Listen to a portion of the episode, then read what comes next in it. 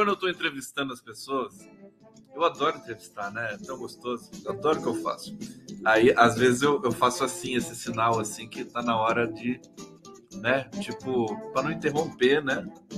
Eu faço um, um gesto, assim. Opa, assim. Aí, assim. Aí, se eu fizer assim, é porque a pessoa tá demorando muito para me passar a palavra. Vamos lá para a live do Conde. Obrigado pela presença de vocês ao vivo aqui pela TV de São Paulo, pela TV 247 e grande elenco que nos acompanha aqui nas nossas transmissões apoteóticas, faraônicas, né? Pelo YouTube progressista Brasileño. É, estamos aqui também ao vivo pelo Opera Mundi, meu querido Breno Altman, prestígio total. Haroldo Seravo, pelo Prerrogativas, não precisa mais falar nada, né? Então, jornalistas livres, Laura Gabriglione, queridíssima, GGN do Nassif. E aí? Cadê a Globo News para concorrer comigo? Não tem, não tem. Vamos lá. Obrigado aqui pelas mensagens todas carinhosas para variar de vocês aqui. Deixa eu botar o Pix do Conde. Ah, o, o Pix. Eu fiz até um logotipo pro meu Pix, mas eu tenho vergonha de mostrar, gente. Pode um negócio desse? Eu fiz. Eu acho que é muito ostensivo. Né? Quer ver? Eu vou mostrar para vocês aqui. Ele, ele vai aqui no onde está a carinha do Conde. Tá vendo? Ele vai lá, quer ver? Olha só eu acho que é muito, muito abusivo, né? Fiquei lá, né, para fazer, as pessoas perguntam, Pix e tal, mas eu achei melhor não, né? Deixa aqui, eu vou botar de vez em quando tal. Eu ponho aqui também para vocês, para quem tem, né, não enxerga direito, tá aqui o Pix do Conde, condegustavo.com.br. Digam comigo, cantem comigo, condegustavo.com.br Conde Gustavo, arroba.com, arroba.com.br, Conde Gustavo, arroba.com.br, Conde Gustavo, arroba.com.br. Pronto. Gente, Brasil, Lula, o cara, ele vai construir a paz na Ucrânia. Impressionante potência desse homem. Antes de falar desse tema aqui com vocês, Agradecer o Ricardo Rego Barros. Bora, Conde, finalizar o dia com informes de avanços nos rumos democráticos e coletivos para o povo dessa nação. Obrigado, Ricardo Rego Barros. Jose, Josefina Oliveira. Conde, vem logo, meu filho. Lila Dantas. Boa noite, Conde, todos que assistem essa excelente live de Belém do Pará. Belém do Pará. É, vamos lá, comentando, coraçãozinho pro Conde também, que eu tô precisando, tá, gente? E o Lula pegou um timing, né? Eu, a gente dizia isso, vocês podem ir lá atrás, nas minhas lives, lá do ano passado, né? O Lula ainda vai construir a paz na Ucrânia. Bom, esse momento está chegando, né? Hoje, um dia importante, a ONU soltou uma resolução em que o Brasil, desta vez, é, mas tudo isso tem uma explicação, né? O Brasil, desta vez, é, apoiou o Ocidente é, inclusive acrescentou um, um, parágrafo ali na resolução, um parágrafo bonito, pedindo a paz, é, mas ele assinou junto com todo o Ocidente para que uh, a Rússia saia dos territórios ocupados na Ucrânia, incluindo a Crimeia, que data aí uma ocupação de 2014, é, tá?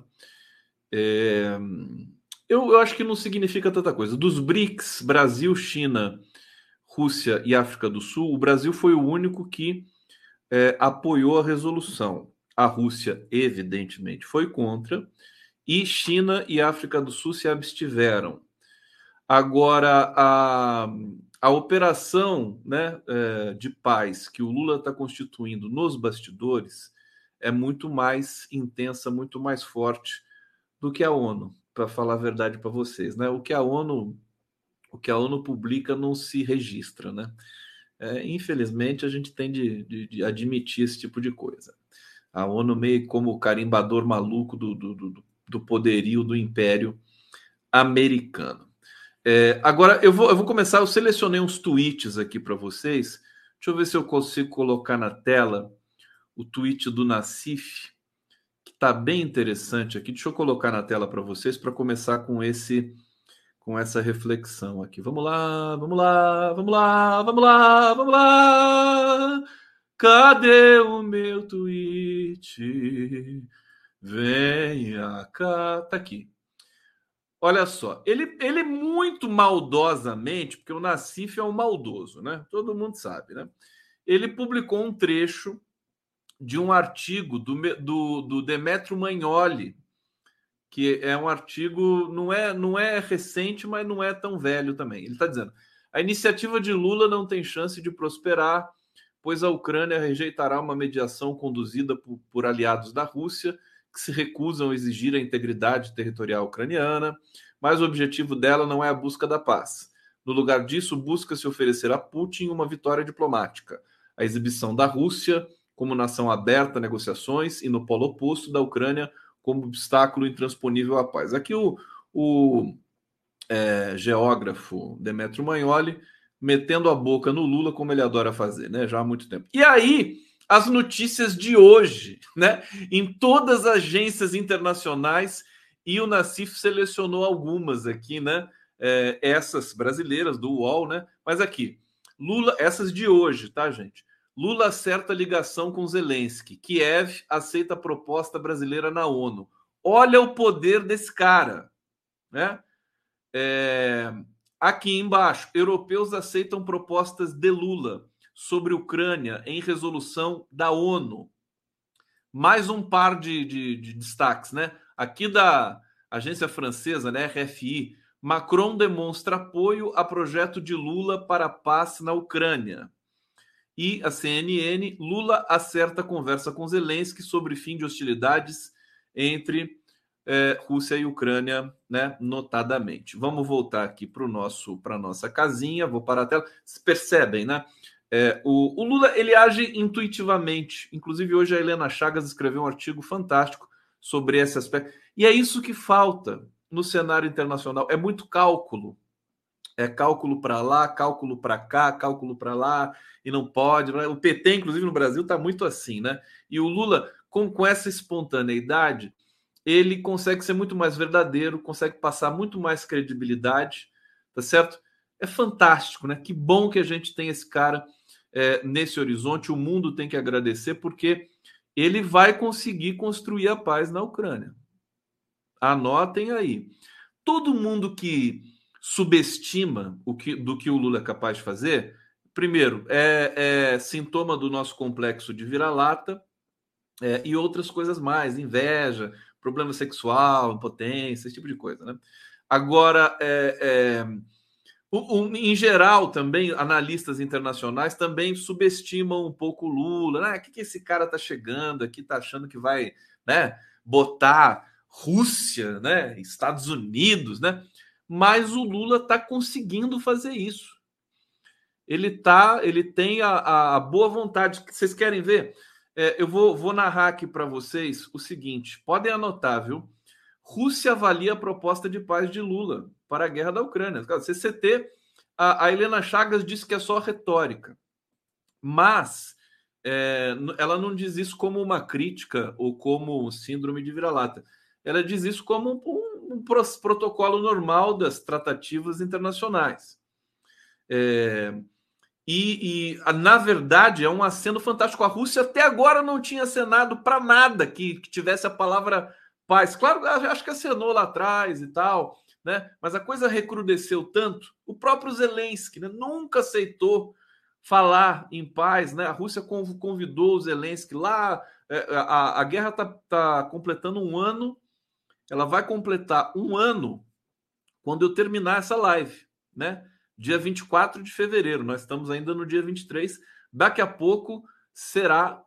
É, não é comemorar, né? Desculpa, né, gente? Será um ano de guerra da Ucrânia. Não tem comemoração nenhuma. Por favor, me desculpa.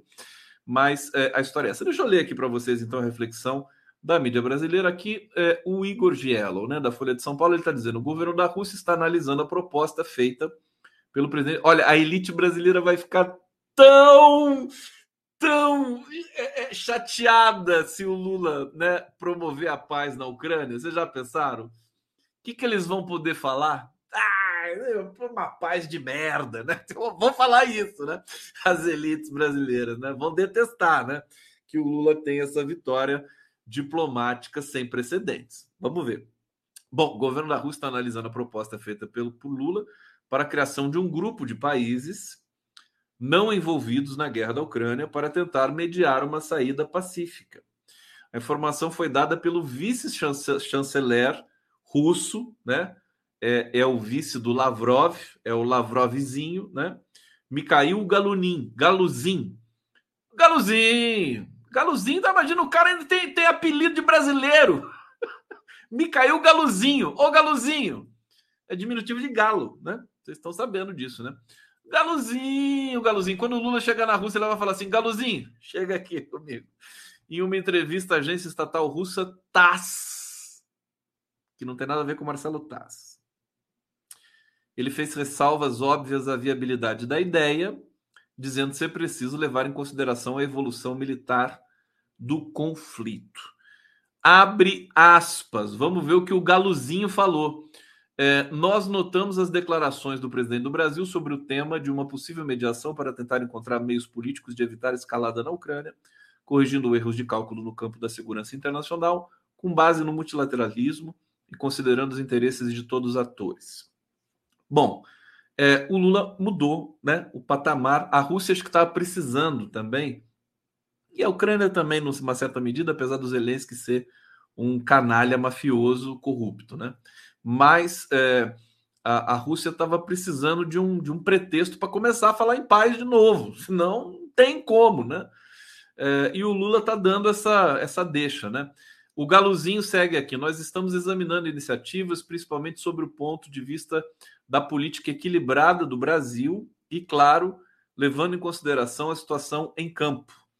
É, o Brasil, então, hoje está brilhando nessa diplomacia internacional com relação à possibilidade de construção de paz na Ucrânia. Eu fiz aqui um dossiê sobre essa questão é, da, da presença do Lula nas negociações agora de paz na Ucrânia. É, deixa eu, eu, é, dar uma atenção para vocês aqui no bate-papo. Miguel, deixa eu colocar aqui. Miguel, é, Pedro Miguel Braga, Condão, você sabe bem que comemorar é relacionar a memória com um determinado acontecimento. Nesse caso, com o marco temporal de um ano do início do conflito bélico. Obrigado, viu? Pedro Miguel Braga está aqui me salvando, né? Comemorar, fazendo a etimologia aqui do, da, da comemoração. Obrigado, obrigado. É, é, porque na cabeça, na minha cabeça, né, e na cabeça de muita gente, comemorar é, é, é seria o equivalente, uma coisa positiva, celebrar, né? É, mas é, é, não sei se pode ser aplicado comemorar. Você tá, claro que você está trazendo um sentido é, etimológico e tal, é, mas eu, eu, eu acho que não se aplica né, é, para um ano de guerra na Ucrânia. A não ser o Biden, né? Esse comemora, né? Esse celebra a guerra, adora a guerra, né? Vocês sabem o seguinte, gente, eu estava observando, fazendo uma digressão rápida aqui. É, a Rússia, essa, essa a engrenagem que estava se formando ali União Europeia, Rússia, a Rússia fornecendo gás para a Europa de maneira maciça, né? O Nord Stream 2, que foi sabotado pelos Estados Unidos. Isso é um ato de guerra e até agora as pessoas, né? Olha, tem, tem um, um prêmio Pulitzer, um americano chamado Seymour Hersh, Seymour Hersh, né? Um jornalista veterano já do alto dos seus 90 anos, salvo engano, publicou um artigo dizendo que a Rússia precisa investigar é, os, é, o que aconteceu no gasoduto Nord Stream 2, porque as, as indicações são de que houve deliberadamente, enfim, um, um, um atentado terrorista ali, feito por é, integrantes da inteligência americana. Bom, quem diz isso é esse Seymour Hersh e o Jeffrey Sachs também, que é um economista celebrado é, e se mete também nas questões políticas aí, está dizendo também que isso precisa ser investigado.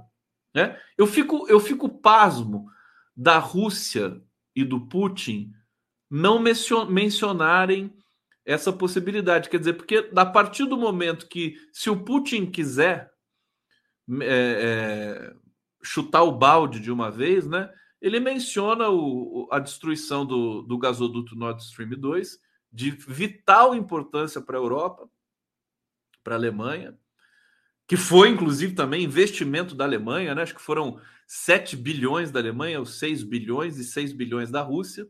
Se não me engano, foi esse o investimento ali, dos dois países. É, eu acho que o Putin ainda não trouxe à tona essa questão, porque quando ele trouxer, se ele trouxer, vai ser é, terceira guerra mundial. Né? Um país destrói o gasoduto de um outro país. o que, que é isso, né? Então eu estou achando que o Putin está pisando em ovos também, né? Nessa questão. Bom, é, agora só para situar, né? Uma, uma hipótese que para mim vai ficando mais clara cada vez mais. A Rússia estava é, partindo por uma integração com a União Europeia é, e com a Europa toda, né? Fortíssima, né? Fortíssima. E a Rússia tinha uma relação ótima. Os europeus pagavam o gás, a Rússia fornecia. Era uma, uma relação profissional, diplomática, sabe, sem maiores estresses. É, então, a, a, Rússia muito presente na Europa, e, a, e, é claro que daí a Europa fica dependente da Rússia, como ficou até pouco tempo atrás. Eu não sei como é que está essa situação hoje.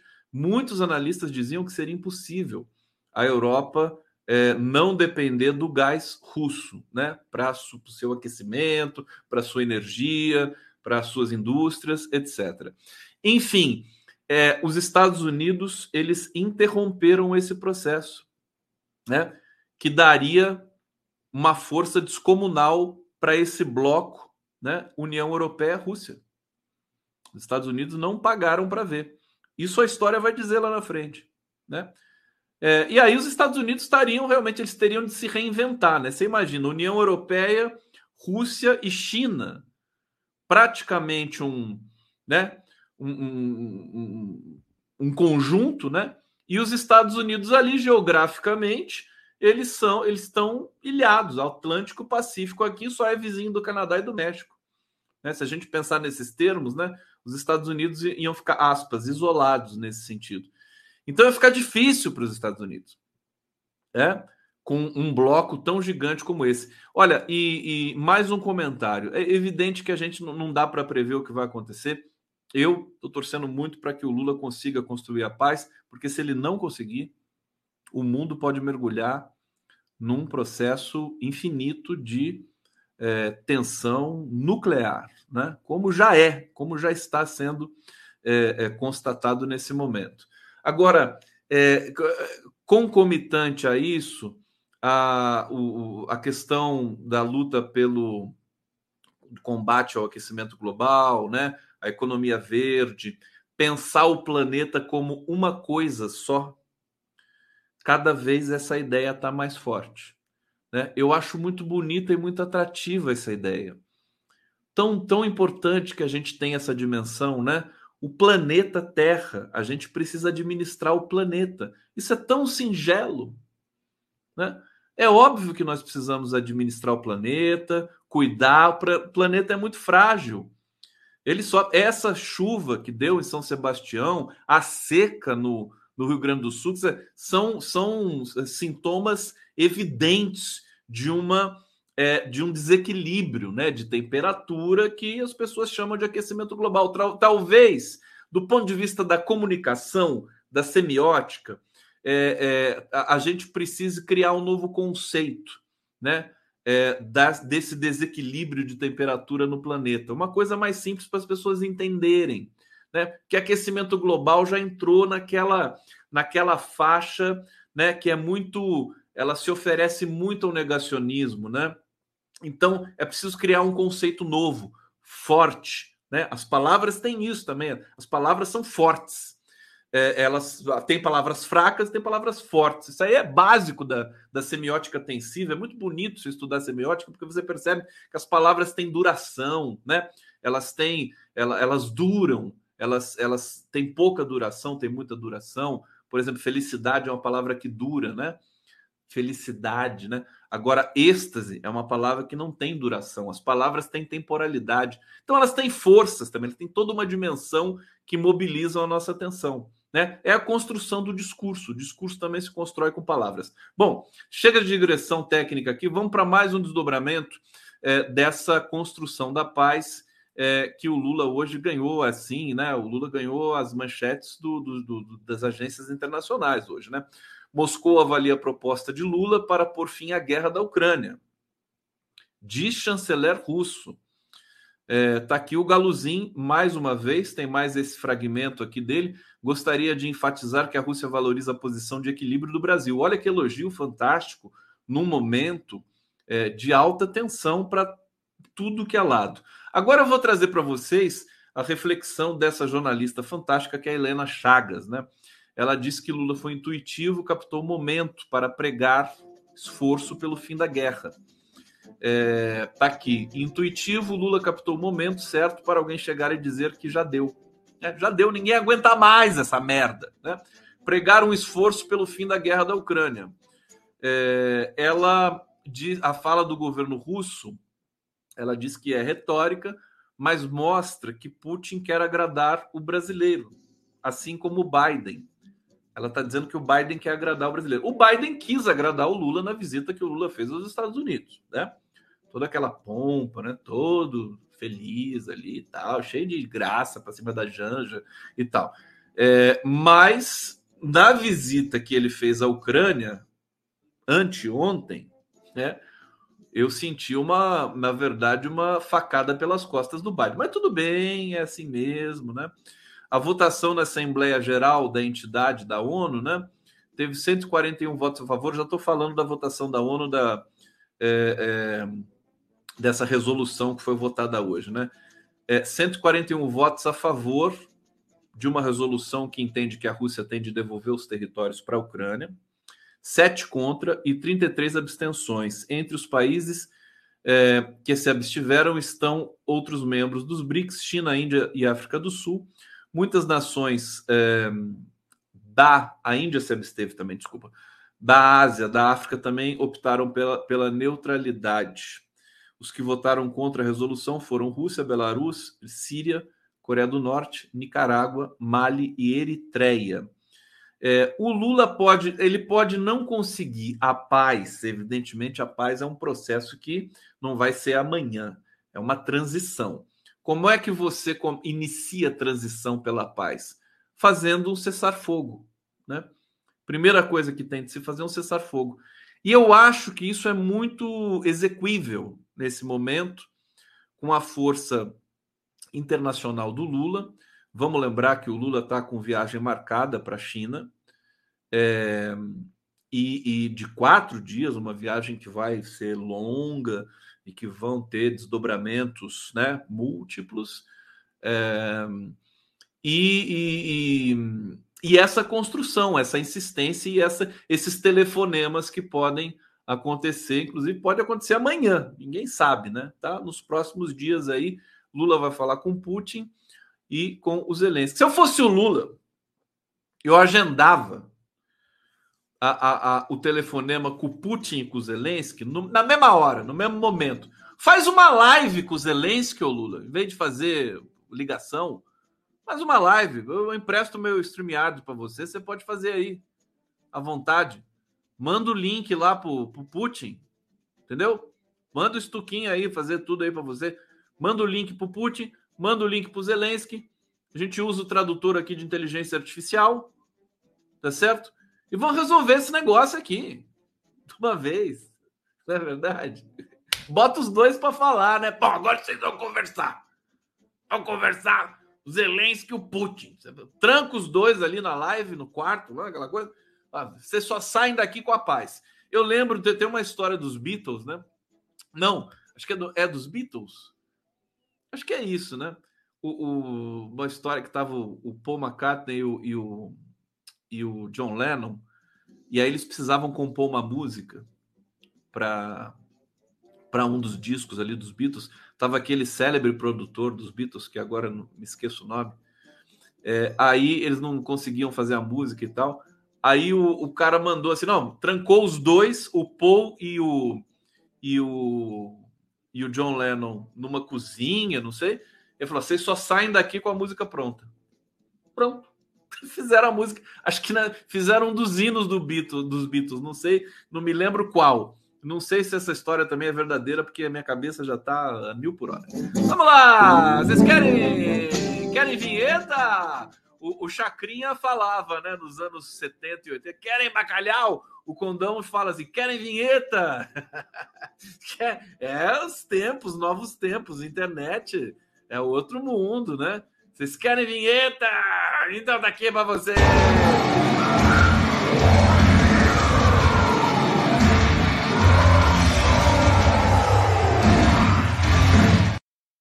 Tá aqui quando eu for fazer meu pocket show, né, é, nas capitais do, do Brasil, fazer minha turnê, eu vou querer que vocês, né, curtam assim, né, as musiquinhas lá que eu vou, vou cantar, tocar e dançar para vocês. Bom, deixa eu dar o detalhe da, da ONU para vocês. Deixa eu ver se tem alguma coisa aqui.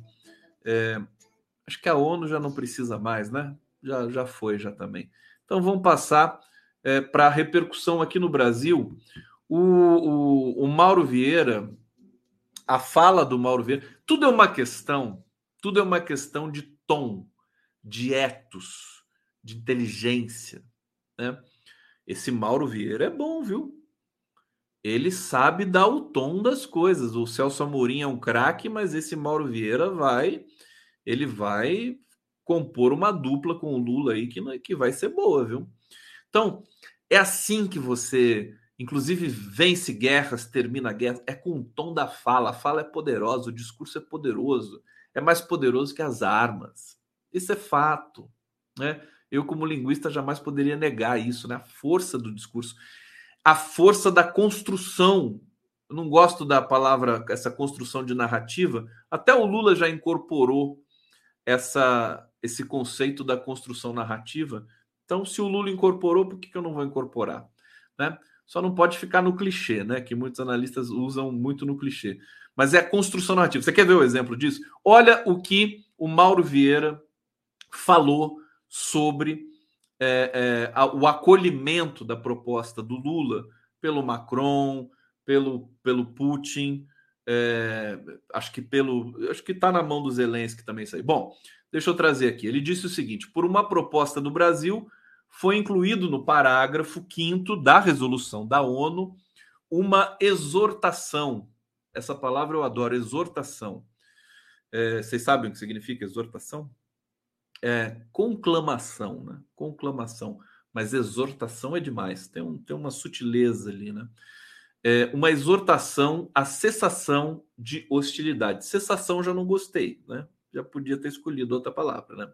Tudo bem uma exortação à cessação de hostilidades. Com isso, abre-se um espaço para que haja o que o presidente Lula sugeriu tantas vezes, que é um grupo de países que falem com as duas partes, que tenham participação no cenário internacional e estejam dispostos a sentar e discutir alternativas de paz.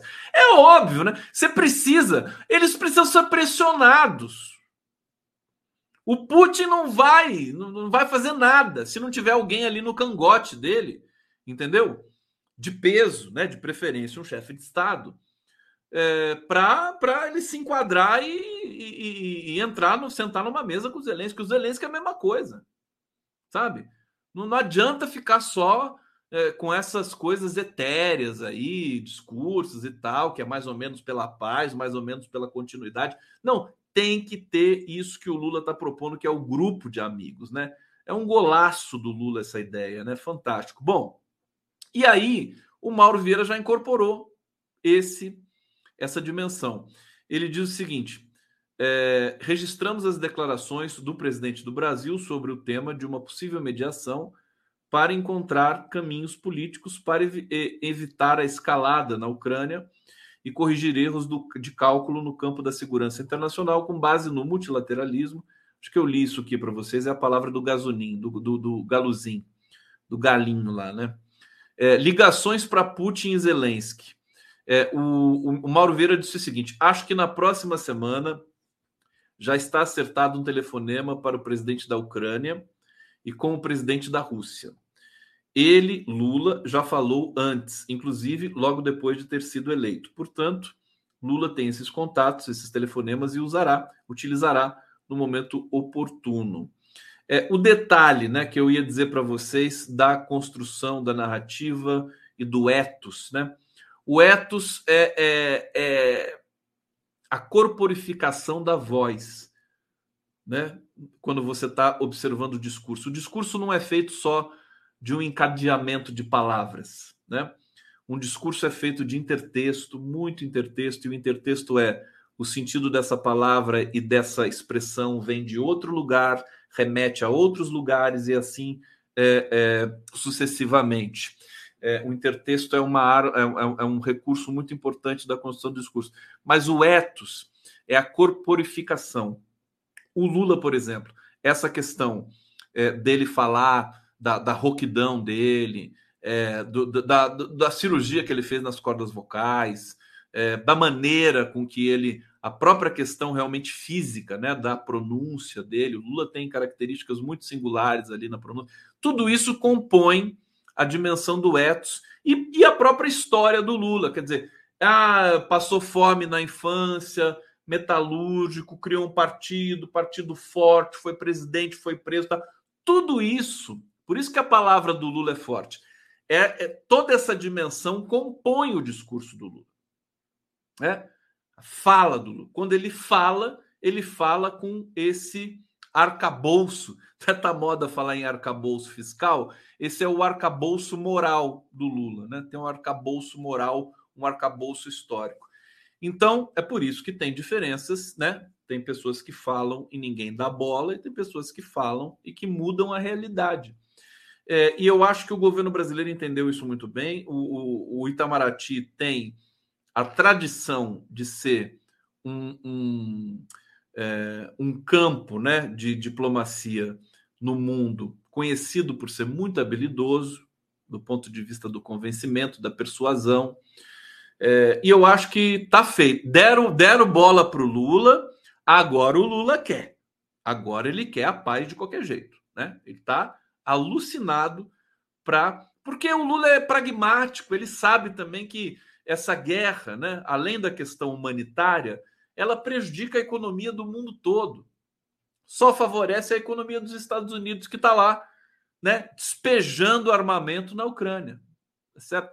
Então, corajoso, e ele está constituindo essa, é, esse, esse processo, essa dimensão e com essa consistência toda. Bom, é isso. Sobre Ucrânia, vamos aguardar, porque é, a gente deve ter logo, em breve, né, uma declaração da Rússia mais amena, falando para o Lula e tal. A gente vai ter certamente o que está no horizonte, né? A gente vai ter um corredor pela paz, um corredor discursivo pela paz, em que você pode ter falas de, de atenuação do Putin e do próprio Zelensky, né? mas eles vão ser como Janos, né? É, o, aquele é, Deus que com duas olhando para um lado e olhando para o outro, né? Janeiro, né? O mês de janeiro, que é o Janus, Janus. É, é, porque eles vão tentar agradar também setores que querem a guerra. Então eles vão fazer esse jogo ambíguo, certamente isso é praxe, mas é, agora nós temos também o outro lado. Tem um tweet também do. Um, deixa eu ver aqui, do Jamil Chad, né? Que ainda tem a ver com esse nosso tema aqui, né? O Jamil Chad, né? Disse o seguinte: o fluxo de dinheiro enviado para a Ucrânia no último ano é 20 vezes maior do que os recursos necessários para que a ONU alimente a população mais vulnerável do planeta pelo mesmo período.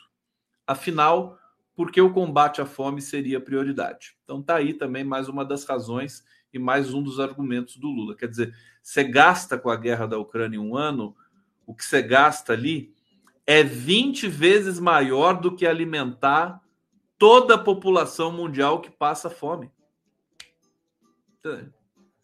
É imoral demais isso, né? Não pode. Ninguém pode não querer a paz. Esse que é o argumento do Lula, né? Ninguém pode não querer a paz. Quando ele foi interpelado pela é, Amampur, né, da CNN, Cristiane Amampur, é, ela, não, não, lembro bem o que ela perguntou, mas ele disse é, sobre, sobre a, a negativa do Lula. A Rússia gostou muito. Olha só como o Lula. E ele age espontaneamente, hein? É intuitivo. A Rússia adorou o fato de o Brasil não é, atender o pedido da Alemanha para vender munição para os tanques Leopard. Né? O Brasil se negou a fazer isso. Por quê? E o Lula argumentou, falou: eu não quero entrar para a guerra, eu quero acabar com a guerra. Muito forte isso, ecoou fortemente na Rússia também. Então você vê, o Lula vai construindo esse contexto e nem o Biden, com toda a inteligência, com toda a mídia ocidental do lado dele, ele vai conseguir frear essa volúpia pela paz que o Lula manifesta nesse momento. Começa a ficar bonito de ver. O cenário nacional, você sabe o seguinte, gente. É, hoje, conversando com o Fernando Horta, Luiz Nassif, sobre as, as, cabeçadas também que o governo dá, né? Isso é, isso é padrão, né? O Horta lembrou, por exemplo, de 2003. O Fome Zero foi um programa que foi, foi um programa que foi implementado no começo do governo Lula, mas depois ele foi substituído, porque ele não dava certo, né? Ele era incipiente para o tamanho do desafio. Aí foi substituído pelo Bolsa Família. Quer dizer, o Fome Zero, entre aspas, foi uma, um erro, né? Claro que conceitualmente ele é uma das coisas mais maravilhosas, mas do ponto de vista pragmático da governança, ele foi abandonado, né? E virou, é, não virou, ele foi né, transformado no Bolsa Família. Então, o governo está cometendo muito domesticamente, né? A gente tem assim um, um, um mix, né? Os ministros, você tem, você tem de tudo, né? Você tem deslumbramento, você tem. É, é, faz parte, nós somos todos humanos, né? Você tem iniciativas que são meio é, megalomaníacas alguns ministérios. Eu não vou nomear aqui, porque vou deixar isso para discussão mais para frente. Não que eu não queira falar, não tenho coragem de falar, mas eu vou falar também sobre tudo isso. Então, é, me parece que o pessoal está tentando se acertar, né? Houve uma expectativa muito alta para o governo Lula. Esse é o ponto. Nossa expectativa que, que confere, porque é o Lula, né? Esse cara é o cara fodástico, né, das galáxias, né? Ele é respeitado no mundo inteiro, piriri, pororó, passou por isso, isso, aquilo, mais aquilo, né? E, o, e, o, e a equipe não é esse brilho todo, igual o dele, né? Ninguém. Então, o que que acontece? A gente tem frustrações que vão acontecendo, né? O Lula vai ter de arbitrar muitas coisas, por exemplo, tem uma fofoca fantástica aqui hoje, que já é a primeira treta do governo, né? Haddad Mercadante. É, claro que isso também, de um certo sentido, isso também faz bem, né? É daí que nascem é, políticas públicas consistentes, que passam pelo crivo uh, da, da dissensão, né? Da, da, das tensões teóricas, sabe? Então, o que, que eu, por que, que eu estou dizendo isso? Porque o Lula, né, com, a, com essa questão da mediação, da paz, ele foca as energias num cenário global e o pessoal, evidentemente, sem deixar, sem esquecer o que acontece no Brasil, porque ele não esquece, mas sabe, ele, ele dá a entender assim, né? Ministros, vamos aí, vamos, vamos, que tal produzir resultado, né? Ele está dizendo isso para os ministros dele, né? Quero, quero rapidez na, na questão é, do socorro lá às vítimas de São Sebastião, quero rapidez na é, no socorro às vítimas da estiagem no sul do Brasil, prejuízo já que passou de 12 bilhões lá no Rio Grande do Sul. Todo mundo que votou no Bolsonaro agora tá, vai precisar da ajuda do Lula, vai precisar da ajuda do governo.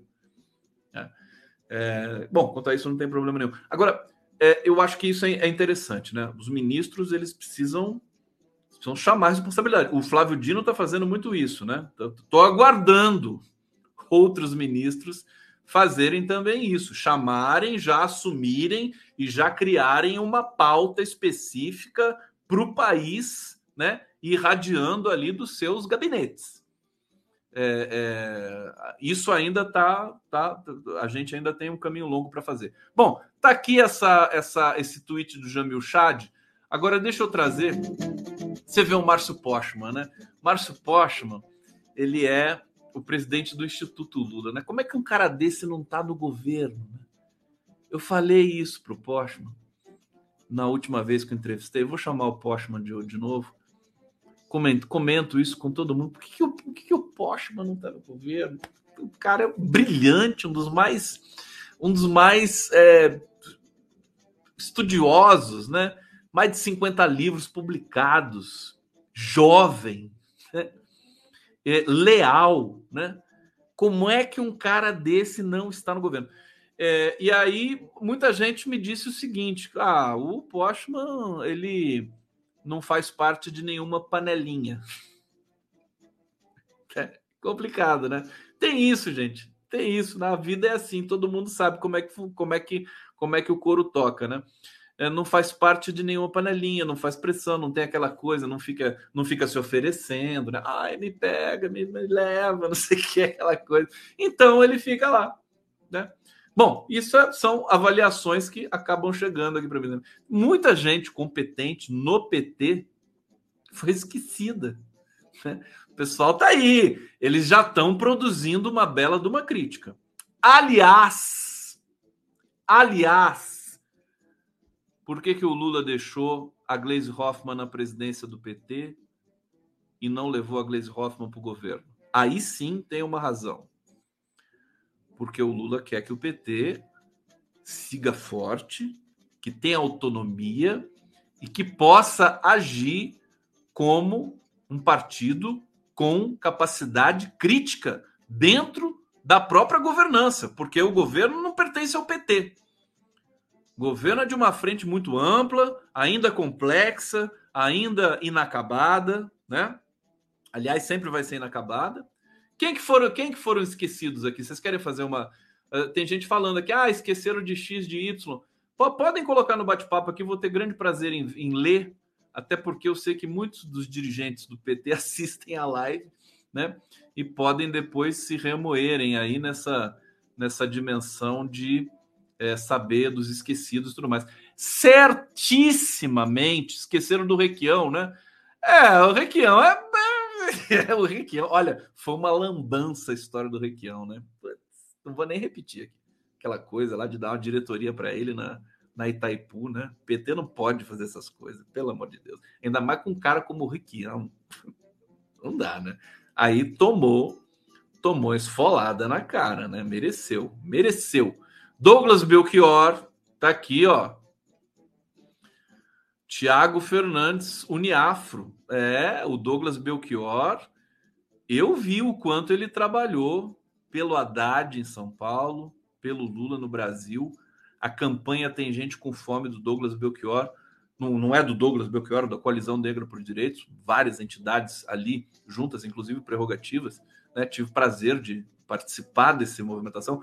Eles, eles conseguiram foi, foi na casa de milhares de toneladas de alimento e, é, e, e recurso também para comprar alimento para levar para as pessoas durante a pandemia. Eu não sei porque o Douglas Belchior não está no governo. Porque, sabe, até está na hora da gente conversar, de eu chamar ele aqui para conversar. Não sei, não sei se ele não quis, pode, pode ser de tudo, né? Pode, pode ser de tudo um pouco. É, deixa eu ver que nomes mais vocês estão falando aqui. Zé Geraldo do Pará, né? O Lula tem que arbitrar isso também, ele tem que fazer uma partilha que seja regional, né? Que seja de representação do partido. Por exemplo, uma coisa que o Lula teve de fazer que cortou meu coração. É, ele estava certíssimo que a Isolda Sela ia ser a ministra da educação, né? Aí conversa vai, conversa vem, não sei o que, não sei o que, o Camilo Santana. Assim, não, mas e o Camilo? Como é que eu vou dar um ministério para Isolda Sela, que era vice do Camilo, e não vou dar esse ministério para o Camilo? Olha, infelizmente, né? Isso acontece em todo lugar. O Camilo está lá. A Isolda é a secretária executiva dele. É... Enfim, eu fico triste, né? Porque eu acho que a gente precisa dar eh, protagonismo para as pessoas que, que precisam brilhar, né? O Camilo já brilhou, foi governador, tá? O cara é maravilhoso sabe, dá espaço para a Isolda brilhar, né? Sempre assim, na dúvida, eu sempre fico com a mulher, né? Qualquer situação. É, aqui, Alair Padovani, Lula Conte fez alianças com vários partidos, PT não ganhou sozinho, claro. Luciano Padilha, Brenda, qual Brenda? Aqui, é, Nila Pulita, Daniel Caro na Educação. Agora, vocês têm de saber o seguinte, tá? É, que Tarso, Tarso Genro, acho que ele ele deve ter declinado, não sei se a ele foi oferecido, mas aí a gente entende que o Tarso Genro, ele tá com, né? Acho que ele é mais velho que o Lula, deve estar tá com 78 anos. Não me lembro agora, será que é 73 o Tarso Genro? O detalhe é que esses esses tigres de bengala do PT, a gente entende que eles é, não participem diretamente, porque eles já participaram muito também. Então, isso aí eu acho que é interessante. Eu acho que tem que ser gente, geração nova, tá certo? Geração nova. E Tarso Genro, Olívio Dutra, tal, eles ficam como é, é, notáveis, né? Pode fazer, inclusive, até um grupo de notáveis. É, e, e, é isso. Bom, deixa eu ver aqui o que, que vocês estão falando. Não apareceu mais nome aqui. Agora, podem ter certeza. Daqui a pouco é, a gente vai ter uma mexida nesse ministério. É aquela coisa, você faz um primeiro Marília Reis, né, tá aqui.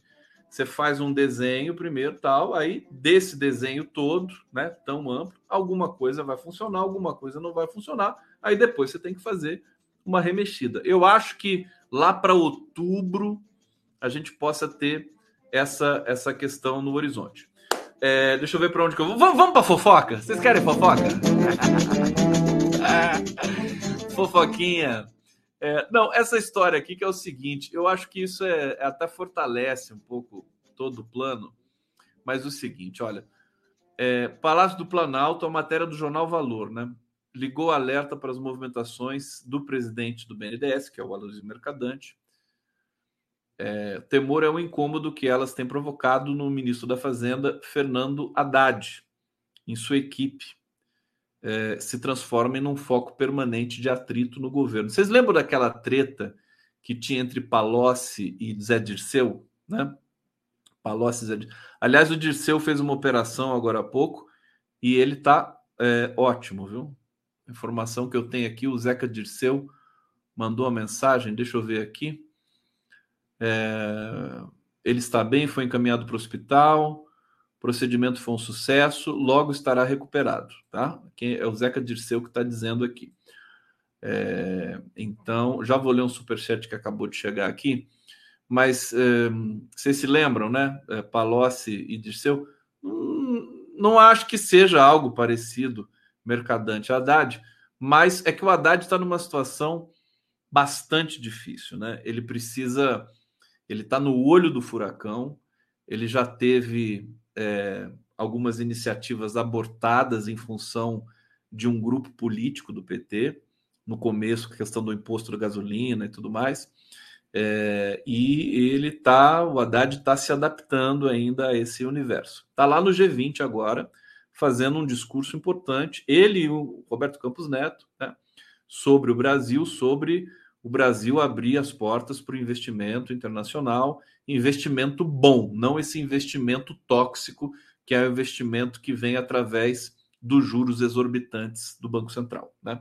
Bom, ministros interlocutores afirmam que há muito a relação entre Mercadante e Haddad não é boa, não sei se isso é verdade. O último mal-estar ocorreu na semana retrasada, quando o Mercadante anunciou em uma entrevista ao SBT a intenção de promover um seminário para discutir o novo arcabouço fiscal, algo que a Haddad está incumbido de preparar em substituição ao teto de gastos. Aí não pode ter duplicidade mesmo, né? Quem que vai fazer o arcabouço fiscal? Quem que vai idealizar?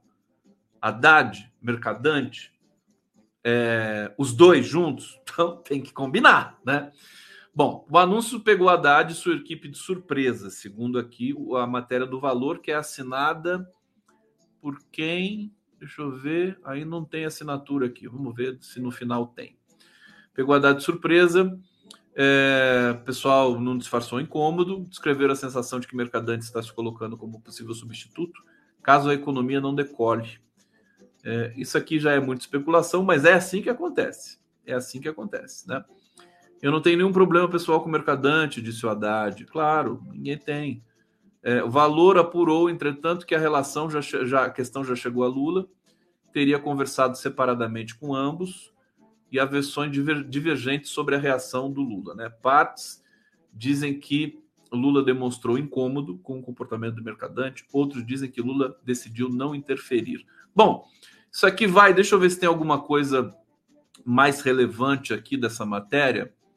É, enfim, é disputa por espaço, padrão, normal, qualquer governo. É, e, e, o Haddad está pressionado, o Mercadante tá, ele saiu muito fortalecido. Ele foi ali junto com o Alckmin, o coordenador do grupo de transição. É, ele, ele fez, ele elaborou o programa de, de governo, o plano, né?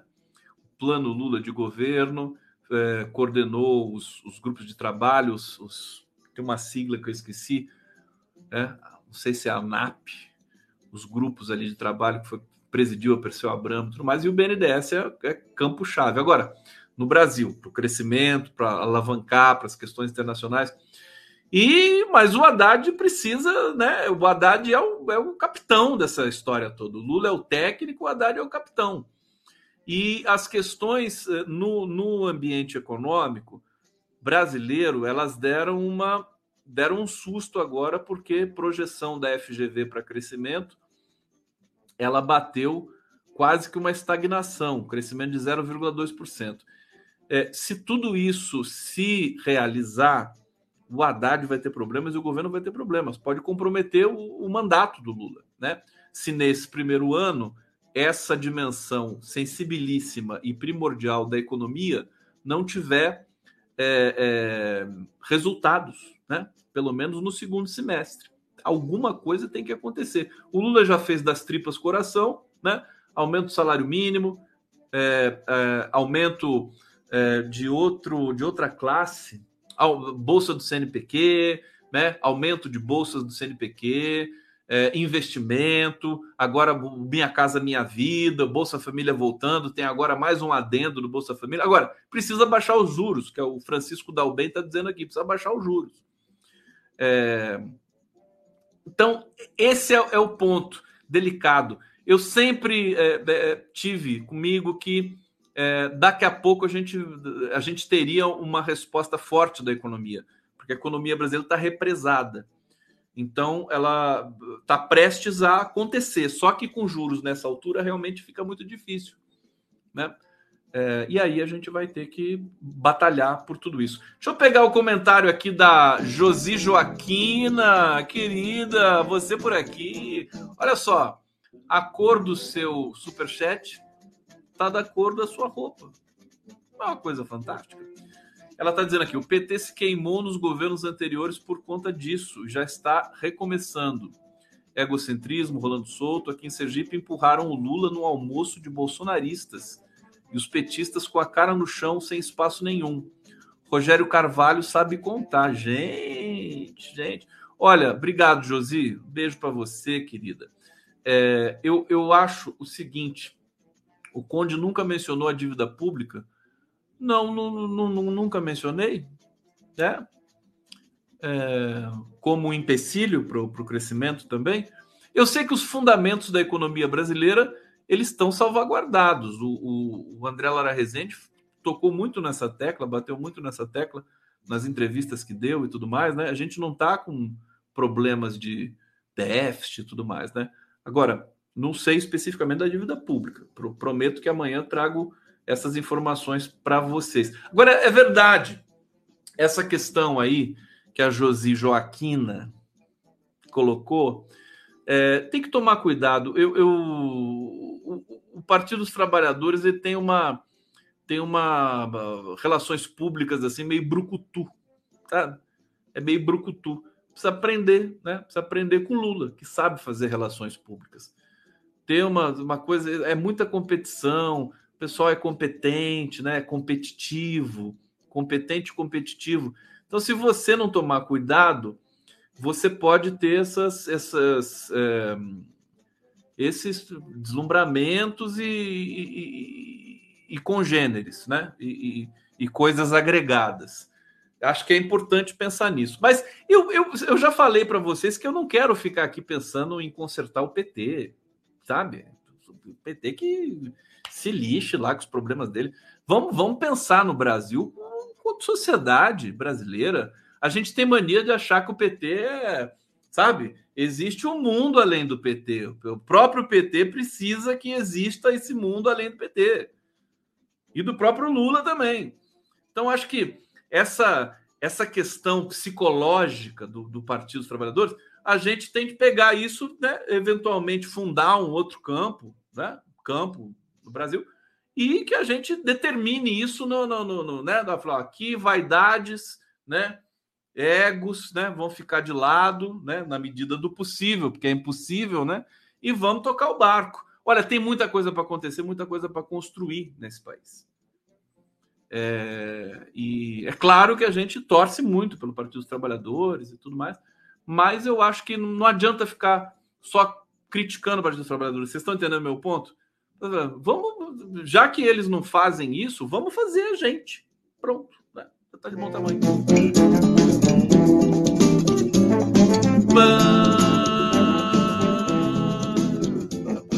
Olha, olha só a intriga, né? O Tirano Conde fazendo intriga política e provendo o antipetismo. Putz, cara, faz favor. Sabe? Você não tem nem coragem de mostrar a cara. Vai falar isso. Tem certeza que você vai falar isso? Hein? Que vergonha, hein? Tiranossauros Rex. Por isso que está extinto, né? Por isso que você está extinto, meu filho. Olha lá, o pessoal está querendo feijão puro. Eu vou botar o feijão puro e terminar, tá bom? Porque já deu um ano de guerra na Ucrânia, né? Um ano aqui, a dois minutos desta marca triste. É, eu vou deixando o meu beijo para vocês, pedindo o coraçãozinho para vocês e deixando o feijão puro com vocês aí que são tarados no feijão puro. Tá aí, ó. Beijo, até amanhã. A gente come só feijão puro, feijão puro, feijão puro, feijão puro, feijão puro, feijão puro, feijão puro, feijão puro, feijão puro, feijão puro, feijão puro, feijão puro, feijão puro, feijão puro, feijão puro, feijão puro, feijão puro. E a gente não come um taquinho de carne.